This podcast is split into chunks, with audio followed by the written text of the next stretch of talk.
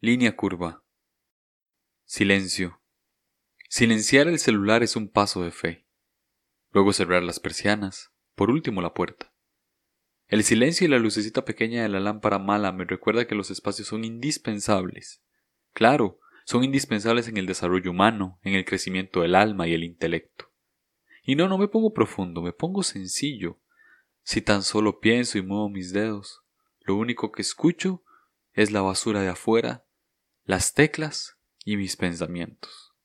Entonces, después de tanta cosa con sentido, pero sin a la vez, explico que estoy en el medio de algo enorme con forma de esfera, y que desde arriba escucho mi grave voz quejarse y dolerse, con otra voz atrás que consuela y empuja.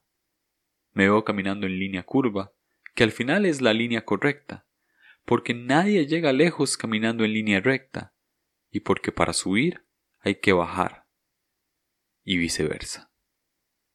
Me cansan las piernas, los hombros me pegan, mi estómago truena y mis sentidos se alteran.